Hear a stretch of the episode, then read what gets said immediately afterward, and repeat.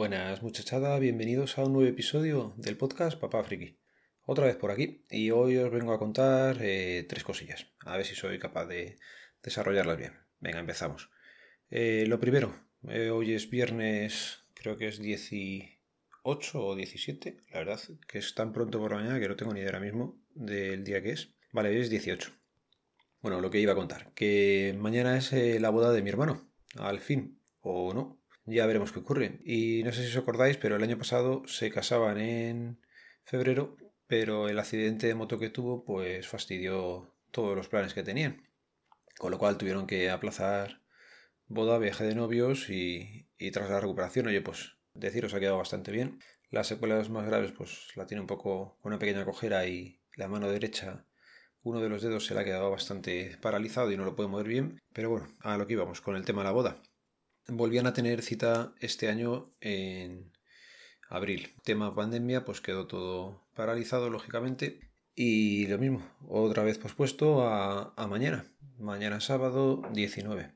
¿Qué ocurre? Pues que en teoría se está comentando que van a, a hacer algún tipo de restricciones en, en Madrid. Y no sabemos si le van a afectar o no. Eh, desde un primer momento mi hermano tiene planteada una boda muy muy sencilla. Somos eh, creo que 11 personas contándonos a nosotros que ya ponemos 5, o sea que imaginaros. Los padres de él, los padres de ella, nosotros que somos el hermano de él y ella no tiene hermanos, con lo cual nos juntamos muy poquitos, pero creo que mañana no sé si vamos a poder juntarnos o no. Veremos qué ocurre. Viaje de novios como tal, pues de momento no van a tener, porque como no se puede ir a ningún lado ni se puede hacer muchas cosas, pues eso ya lo tenían pospuesto. La celebración, también la tenía pospuesta. No, no nos íbamos a juntar mañana, nada más que para lo que es el evento en el juzgado y ya está. Pero veremos qué ocurre. La verdad es que están teniendo muy, muy mala suerte. Pero oye, ahí, ahí están, a ver si logran casarse o no. Tema tecnológico. Yo creo que he comentado alguna vez que la base de logística la tenía montada en casa de los sogros. Nos han puesto un aparato de estos en casa hace ya tiempo, Citypack de correos, que para todo el tema de AliExpress y cosas de estas que sí que me mandan por correos, pues me puede venir casi mejor el no tener que estar pendiente porque eso está ahí 24 horas y mira, le descargo de una cosa a los suegros. Total, que unas compras que he hecho hace poco por AliExpress, pues quería que me las mandaran al Citypack. La primera era muy barata, eran 2 o 3 euros, nos llegaba, y era un conector para USB-C para cargar el portátil. ¿Qué pasa? Que pues hacía tiempo que no tenía instalada la aplicación, la puse, puse la dirección nueva que habían cambiado del CityPack, la metí también y pues eso, compras, te esperas hasta que llega el aviso y, me saltó un aviso en el CityPack de que en unos días había llegado ya el paquete a la oficina y que me lo enviaban en breve.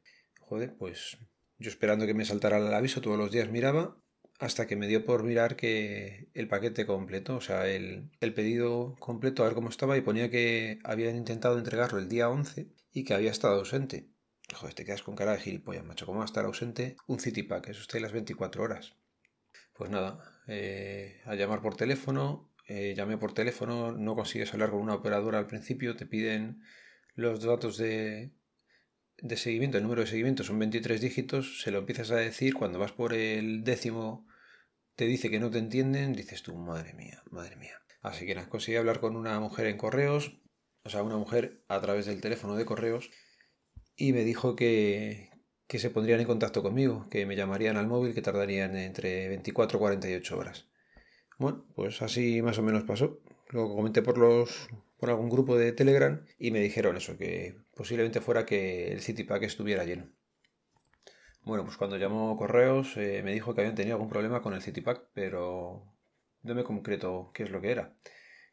Y me dijo que ya podía pasar a recogerlo por la oficina. Y eso hice ayer. Pasé a recoger el paquete y le pregunté a la chica que estaba allí y me dijo que seguramente era que estuviera lleno.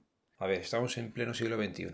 Y la persona que, que programa tiene capacidad de sobra para saber si el CityPack estaba lleno, si el CityPack tenía algún problema o lo que sea. Pero a la hora de dar el mensaje, no pueden decir que el CityPack está ausente, coño. Ausente no puede estar. Estará lleno, habrá problemas en logística, no ha podido ir el repartidor. O mira, vente a la oficina y lo recoges, pero no pongas que el CityPack está ausente, macho. Es que eso es la hostia.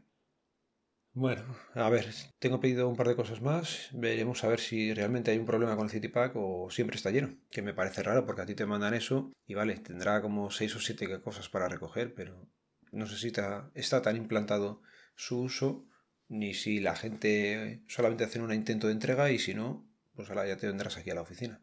Más cosillas. Venga, una cosilla rápida del DNI y terminando, que tengo que levantar esto.